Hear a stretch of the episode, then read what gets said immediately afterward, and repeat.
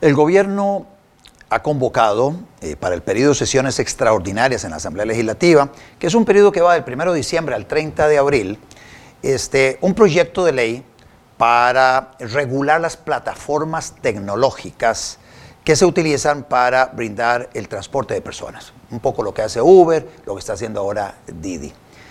Menciono el tema de sesiones extraordinarias porque los diputados en ese periodo del 1 de diciembre al 30 de abril únicamente conocen los proyectos que le interesen al Poder Ejecutivo. Eso significa que el gobierno está interesado en regular el servicio que se está brindando mediante estas plataformas tecnológicas. Bueno, y para conversar sobre este tema, le damos la bienvenida a Alfredo Román, a quien conozco este, desde hace ya algunos años. Alfredo. Bastantes años, 2016, Otto. 2016, cuando Uber empezó, yo era diputado. Exactamente. Yo en aquella época presenté una acción de inconstitucionalidad contra... un desorden en todo este tema, Así que fue influyente. Que fue influyente, sí, este, que era contra los servicios especiales de taxi que prohibían el transporte privado de personas. Eh, para empezar, este, Alfredo, vos que conoces muy bien la actividad, ¿cuántas personas se dedican hoy a brindar el servicio mediante plataformas tecnológicas? El parque de conductores que se dedican a la actividad, según los datos que dan las plataformas, es de 22 mil y hasta 25 mil conductores. Estos son datos que pues, no tenemos cómo probarlos porque las plataformas son muy herméticas. Así es. En este caso, la que más suena, ¿verdad? Y esta otra que está trayendo Didi, está trayendo más conductores, pues con esta oferta que ha tenido hacia los conductores, creo que incluso está llegando a esos, a esos números. A esos números de, unos, de 22 mil a 25 mil personas. Porque las usan variadas, los, conductores usan las dos. Usan las dos. Este, personas que hemos bajado la aplicación y que utilizamos algunos muy asiduamente, muy recurrentemente, unos de vez en cuando, los servicios eh, de, que se brindan mediante estas plataformas tecnológicas. Más o menos cuántas personas. Pueden estar manejando 800 mil personas a 1.200.000 aproximadamente. Estamos hablando de que, a ver, el padrón electoral, personas mayores de edad son, eh, está, son 3 millones aproximadamente. Estamos hablando de una tercera parte de, todo de, la población que vota está utilizando eso, aunque también usuarios hay personas menores, lo digo yo por mis hijos cuando estaban cuando eran menores de edad, este y yo les daba a ellos la posibilidad de utilizar ese servicio para ir a una fiesta o regresar y bueno, el papá pagaba. Pero a través, a través de, a través de este, digamos, un sistema que me daba a mí como padre de familia mucha seguridad. Y tal, vez, tal vez podemos hablar de esa característica del servicio, eh, Alfredo. Pues sí, es una modalidad eh, totalmente privada como la naturaleza de la actividad lo dice, y tenés el nombre de la persona que te va a llegar a recoger, tenés el número de placa, la descripción del vehículo, da un historial del conductor, si ese conductor ha sido calificado de 5 estrellas hasta 3.8 estrellas, eh, comentarios positivos, premios y demás, entonces tenés la seguridad de que esa persona, en este caso tus hijos o los míos, puedan viajar eh, de seguros. Con total confianza, correcto. Que ese es un punto que ha hecho que mucha gente eh, empezara a utilizar estos servicios recurrentemente. Y hay otro punto que tiene que ver con el hecho de que te llegan a recoger donde vos estabas. Exactamente, algo súper importante. Al final de cuentas, bueno, primero no tenías a alguien pitándote por todo el barrio a las once y media de la noche para buscar tu posición, sino que simplemente tecnología. Bienvenidos a la cuarta revolución industrial. Tenés un lugar exacto donde te va a recoger el vehículo. Entonces, eh, de posicionamiento global, ahora todo es tecnología. El proyecto de ley que presenta el Poder Ejecutivo viene motivado por una presión que ejerce el gremio de los taxistas, como se les conoce, los taxistas rojos o taxis rojos, este, que durante muchísimos años han estado presionando a quienes han gobernado para que eh, no den más concesiones, más de las que en aquel momento se aprobaron, para que les den ciertos tratamientos especiales este, y para que les erradicaran competencia que han tenido a lo largo de los años. Primero los piratas, luego los porteadores, luego se las agenciaron y presionaron para eh, prohibir los servicios privados de transporte, este, digamos, jodiendo lo que es el porteo, para dejar una categoría que eran los servicios especiales de taxi, los C-Taxi, que eran antiguos eh, porteadores, que luego empezaron en 4.000, se fueron reduciendo y ahora quedan unos cuantos. este, todo esto es para protegerlos a ellos. Eh, ¿Por qué consideras que los gobiernos sucumben ante esta, ante esta, ante esta presión? Lamentablemente, y para nadie es un secreto, el, gremio taxista simplemente con bloquear calles logran sus objetivos. Desde hace muchísimo tiempo, incluso cuando don Rodolfo Méndez Mata estuvo en aquellos 20 años atrás en el Ministerio de Obras Públicas y Transportes, cuando los, el gremio taxista lamentablemente cuando quiere algo lo logra con huelgas. Creo que hasta ahora, después de todo este tiempo, se ha logrado por lo menos bajarles un poco el tono y poco a poco que lamentablemente tienen estos, estos dirigentes que no son estratégicos, sino que son bochincheros, y han hecho que el, que, el, que el, gremio taxista sea calificado de esa manera tan negativa. Tan negativa por los usuarios. Por los usuarios. Ahora, conozco muchísimos taxistas, de hecho tengo familia taxista que ejerce una actividad espectacular y que hasta el día de hoy mantiene sus flotillas de vehículos súper bien. ¿Qué es lo que pasa con esta presión por parte de los taxistas hacia el gobierno? Que por primera vez en muchísimos años el gobierno, digamos, no se deja influenciar y dicen, bueno, viene una actividad digital y tecnológica que va a beneficiar al cliente. Entonces creo que este es como, como un primer gran paso. Ajá. Sí, yo veo un poco un cortocircuito en relación con la juventud del presidente, que uno, uno asocia juventud con tecnología. Sí. Este, con su ministro de, eh, de, Transportes, que no es tan joven. Correcto. Y entonces ve la posición del ministro diciendo hay que meterle una, una, digamos, una, una cuota, una sanción a Uber de 11 mil millones de colones. O sea, 11 mil millones. Que no estamos hablando, no, estamos hablando de 11 millones. Es un absurdo, total. No, estamos hablando de 100, no estamos hablando de 100 millones. No, no, no estamos hablando de mil millones. 11 mil millones de colones a Uber para que siga operando y luego más o menos 100 mil pesos a cada, a cada, vehículo. Exacto. Fíjese, Otto, que, que, viene este absurdo por parte de, de Ron Rodolfo Méndez Mata. Entonces el emprendimiento tico, que ahora la mayoría de jóvenes son emprendedores, dice, bueno, esto es un motor socioeconómico, yo voy a meterme ahí. Y resulta que ponen esos 11 mil millones de colones ridículos para inscribir una plataforma tecnológica. El emprendimiento nacional dijo, no, ya, ya para qué.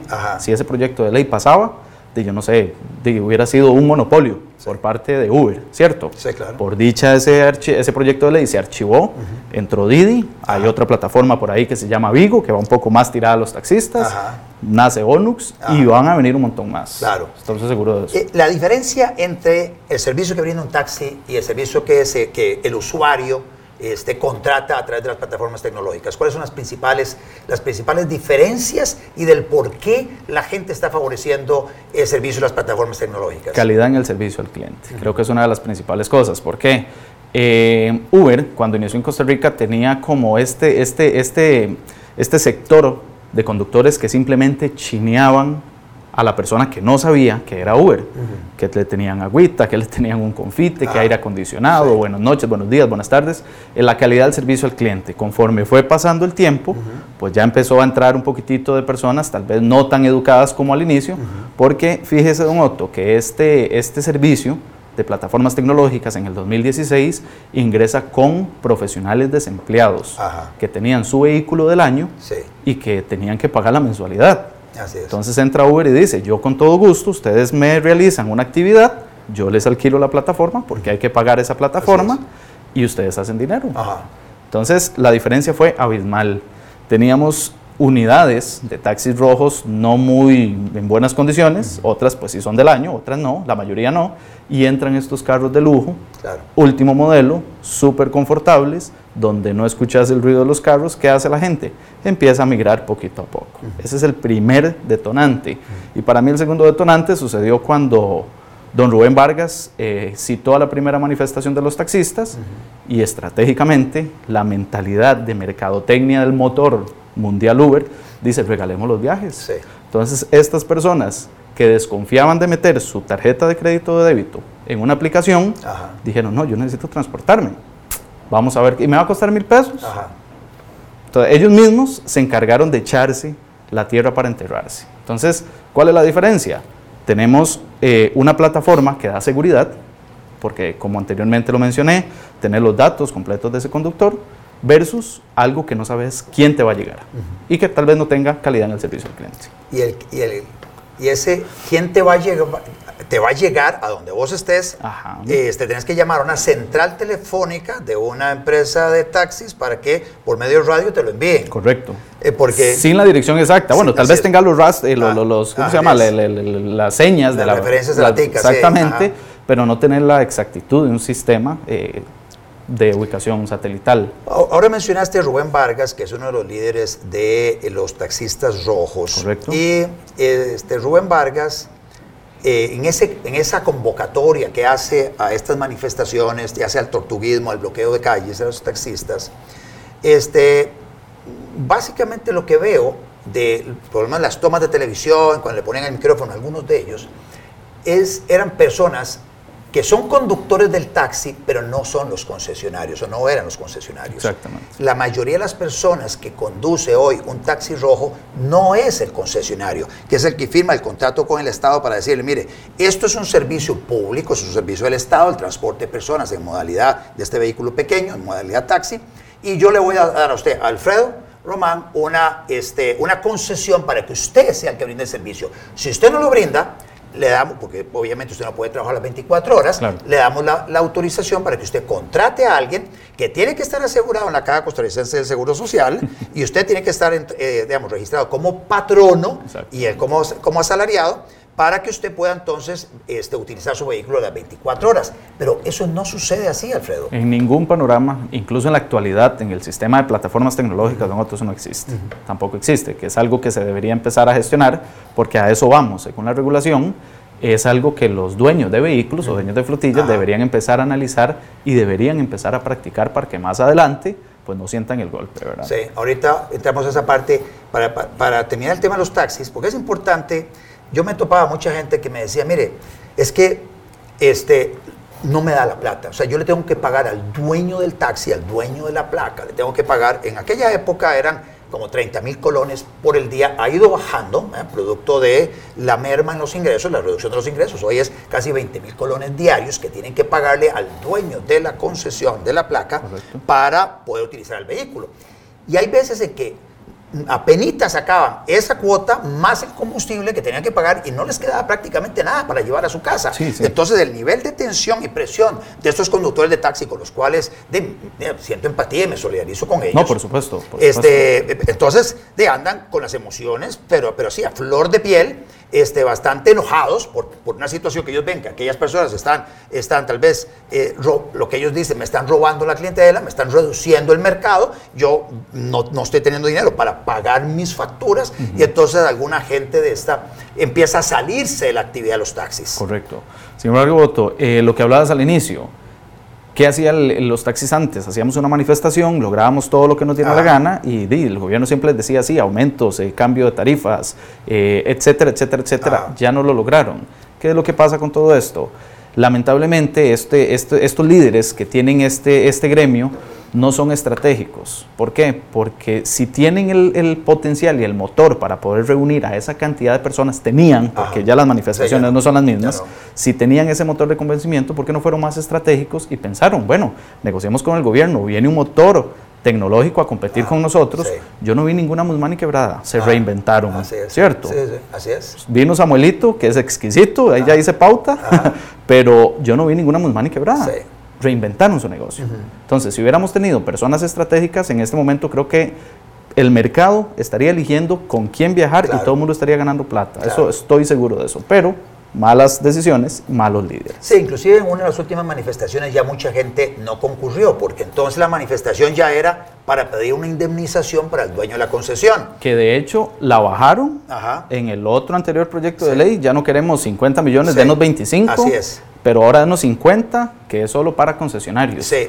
Y los... Eh, no, no, para los choferes. Entonces los choferes empiezan a darse cuenta. Que no sabían. No, no sabían. Me están tirando a hacer bloqueo a que yo no me a que yo no me gane un 5 porque por estar haciendo el bloqueo no, está ganando mientras un Uber hace la plata que le da la, gana así es correcto y luego por otro lado estoy haciendo esto para que el dueño de la concesión al que yo le pago 20 mil pesos diarios le dé una indemnización a él no a mí en tractos por año de 4 millones. Entonces, esa persona, ¿cuándo va a disfrutar de esos 50, 25, no sé cuántos millones al final? No va a servir para nada. Al año, con 4 millones, usted le va a costar mucho vivir. Yo veo a veces, este, Alfredo, en algunas, en algunas partes, especialmente salida de hoteles, allá por salida de la iglesia, uno ve eh, paradas de buses, uno ve la línea de taxis rojos. Sí, claro. Eh, antes ruleteaban, eh, pero gastaban combustible, entonces se dieron cuenta, no, yo voy a ir donde normalmente hay este, personas que van a requerir el servicio. Entonces nos ponemos ahí en fila india, vamos empujando el carro, entonces ni siquiera lo arrancamos, lo empujamos, ponemos en neutro, lo vamos empujando. Sí, sí, se ve este, y entonces conforme va llegando alguien, va, va, llegando ahí donde están ellos. De hecho. Mientras que el vehículo de Uber o Didi va donde uno esté. Exacto. Copetico, ¿qué hizo Copetico? Realizó una aplicación. Sí. Usted pide el servicio de taxi por Copetico, la aplicación no sé cómo se llama, Ajá. y el taxi te llega al punto. Ajá. ¿Qué hizo esta persona de Vigo? De mi plataforma tecnológica se las doy Eso a los es lo de César. Lo eh, de este señor César Blasco, correcto. César Blasco, Muy inteligente. claro. No sé si por ley se puede hacer o no, pero bien hecho. Claro. ¿Cierto? ¿Por qué? Se están reinventando. O más bien una persona les ayudó a reinventarse. Hay 22 mil a 25 mil personas que se dedican a esa actividad como choferes. Sí, Ahí sí. hay dueños de vehículos y personas que eh, mm, a ver, trabajan para alguien que es el dueño del vehículo Correcto. o personas que alquilan un vehículo, o sea, el, negocio de alguien fue comprar el vehículo y alquilárselos. este, entonces tenés modalidad del asalariado, Exacto. eh, tenés informal, estás del tipo que alquila nada más el vehículo y el tipo que le dio el vehículo al de- a, a la entidad financiera que se lo, que se lo financió, y estaba, pero, pero es su propio vehículo. Correcto. Esas son digamos, las modalidades que se dan hoy allá, todos en la informalidad. Todos, absolutamente Todos todos. en la informalidad. Hasta el día de hoy solo conozco tres casos que me han dicho, oh, bueno, a ver, muy, muy buena la estrategia. Sí. Les tiene un salario base, Ajá. algo interesante, Sí. y les paga por comisión, de acuerdo a lo que hagan semanalmente. Sí. Pero no sabían que entraba Didi con unas promociones impresionantes y la cantidad de plata que empezaron a hacer con las dos plataformas surgió. Ahora les están pagando a estas dos personas que conozco Sí. muy buenas comisiones. Ajá. Bueno, hay a como otros que simplemente nada más cobran un monto por semana, Sí. que me parece injusto en muchos casos, y siga la pellejeando. Todos informales. O sea, 22 mil personas en la informalidad. El gobierno no sabe en este momento qué pasa con esa plata. El gobierno, por negarse a, a reconocer la actividad, porque es algo muy sencillo, este, es más, si el gobierno modifica un decreto, nada- ah, no, si El no, no, no, ni siquiera eso. El gobierno, a mi juicio, a mi juicio tiene una medida de corto plazo para resolverlo, que es una reforma, perdón, es eh, eh, emitir un reglamento basado en la ley de transporte público de finales de los 60, donde habla de servicios especiales. Entonces usted puede crear la categoría de servicio especial, saca la reglamentación, los, los atrae a todos, los formaliza, los inscribe en un registro, entonces ya todos están formales y ahora sí, chavalos, ahora cobren el impuesto de, de- digamos, de- del IVA, de valor agregado, correcto. por el servicio que ustedes brindan. Ahora ya están todos, al estar todos formalizados, van a tener que pagar ustedes impuestos sobre la renta por el monto que ustedes están ganando, deducidos todos los gastos de los que ustedes incurran. Pero entonces lo que hizo fue, for- lo que hace es formalizarlos. Esa es la vía rápida, si el gobierno quisiera. La segunda es reformar en la Asamblea Legislativa el artículo 323 del Código de Comercio para permitir otra vez el transporte privado de personas y entonces Agregando la palabra persona. agregando la palabra personas, porque es- existía, la eliminaron y además metieron una, una, una frasecilla donde dice se prohíbe el transporte privado de personas. Entonces, quitar eso para entonces ya abrir las puertas a la formalización total de la actividad. Pero el gobierno, en lugar de hacer eso, Exactamente. presenta un proyecto de ley para seguir, para seguir no sé, eh, tratando de parar con las manos un tsunami. Correcto. Este, Es un miedo, para mí es un miedo, un temor, no sé si al, al- al gremio taxista, que cada vez es menor, Así. no sé cuál es el, el tema, por qué no hicieron eso por la vía rápida si tenían absolutamente todo el conocimiento para hacerlo, Ajá. cuál es el tema.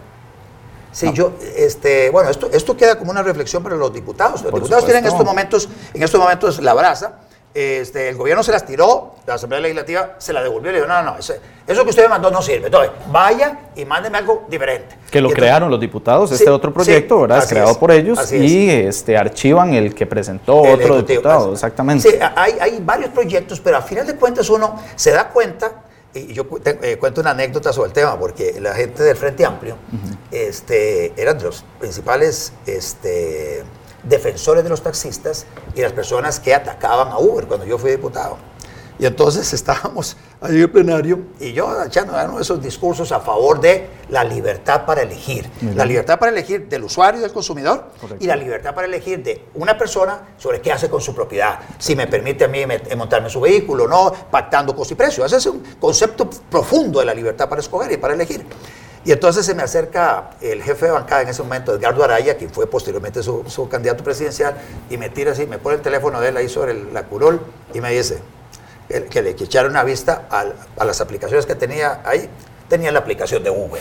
Entonces, entonces eh, inclusive hay personas vinculadas a los partidos políticos que se han opuesto a esto, que es un poco el Partido Acción Ciudadana y, el partido, y el Partido Frente Amplio, que utilizan los servicios. y si salen del país, utilizan los servicios. A mí me han comentado muchísimos conductores que llevan tal vez asesores legislativos, incluso llevan a personas del Poder Ejecutivo que tienen y hacen estas trabas, nombres me dieron y, ellos están de acuerdo, pero no pueden hacerlo por intereses políticos o no hay voluntad política. Y al día de hoy, don Otto, no sé si usted piensa igual, para mí en este momento no hay voluntad política. en estos momentos no veo a esta administración queriendo comprarse la bronca. Correcto dice, para quedar bien con los taxistas, mire, no, mire, ya yo presenté el proyecto de la Asamblea Legislativa, vean, lo convoqué a sesiones extraordinarias. Los diputados van a decir, mire, hasta que usted, Poder Ejecutivo, no no, no defina una posición sobre el tema, nosotros no vamos a cobrar esa, bronca, es un tema suyo. Hay que siga eso como, como va hoy.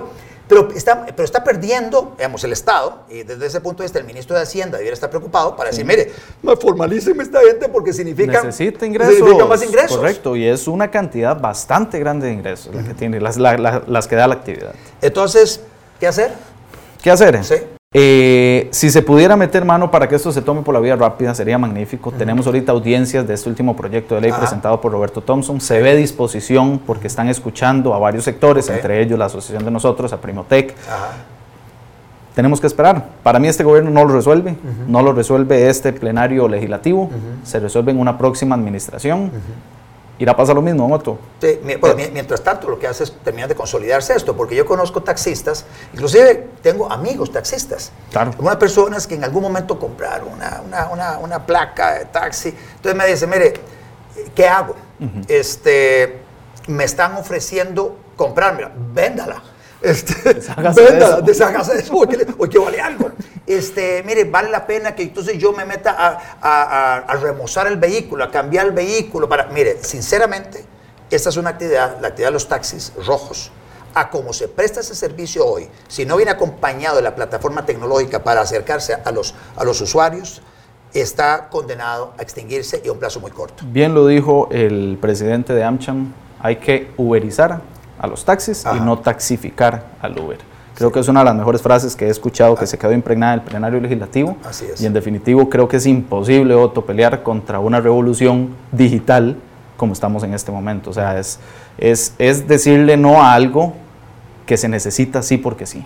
Sí, yo cuando veo también la historia de la gran cantidad de personas que se dedican a esto, mujeres jefas de hogar, profesionales desempleados, personas sin profesión que están de esta manera ganándose una plata para sacar adelante a su familia. Y que emprendieron. Claro, no, hay que emprendieron. Y también ustedes se montaron, compraron su vehículo, están emprendiendo. Y alguno compró otro, un segundo vehículo. Y, y están, se contrató a alguien o algún otro miembro de la familia, estaban ganando el otro vehículo. Y están generando unos ingresos interesantes Dice, no, bueno, pero, pero por Dios, qué miopía la del gobierno, ¿por qué ensañarse con esa gente? O sea, ¿por qué llegar y quitarles esa herramienta con la cual se están ganando la vida, pero también afectándonos a los usuarios? Por supuesto, aquí el principal afectado es el usuario. ¿Por qué? Porque ellos sienten la, la el, temor de ir en un Uber o en un Didi o en un Vigo y ser acechado por un oficial de tránsito que le pregunta, ¿y este es Uber? No, usted tiene que darme su testimonio en un juicio, ningún cliente va a querer eso, ningún usuario. Entonces se montan conmigo, ya por dicha, el nivel de, de incautamiento de vehículos ya no se está dando tanto, pero en cualquier momento los líderes taxistas solicitan a Méndez Mata que intensifiquen los operativos de tránsito y empezamos de nuevo. Carros, placas para arriba, aunque no tengan espacios en los diferentes eh, depósitos. La, TLC y, y, policías de tránsito que lo que debieran estar haciendo es velando porque el flujo, el flujo vehicular sea mucho más expedito y por ver de qué manera hay infractores de verdad que con su conducción temeraria pueden eventualmente matar a alguien, deben estar controlando eso. En lugar de eso, andan persiguiendo a personas que no le violan derechos a nadie, que lo único que hacen es defender su libertad para elegir una mala utilización de los recursos está haciendo el PAC. Ah, así es. Básicamente. Alfredo, eh, muchísimas gracias este, por acompañarme en esta entrega más de Libres para Elegir. Muchas gracias a ustedes por su, por su atención y acompañamiento a este programa que espero que haya sido muy enriquecedor.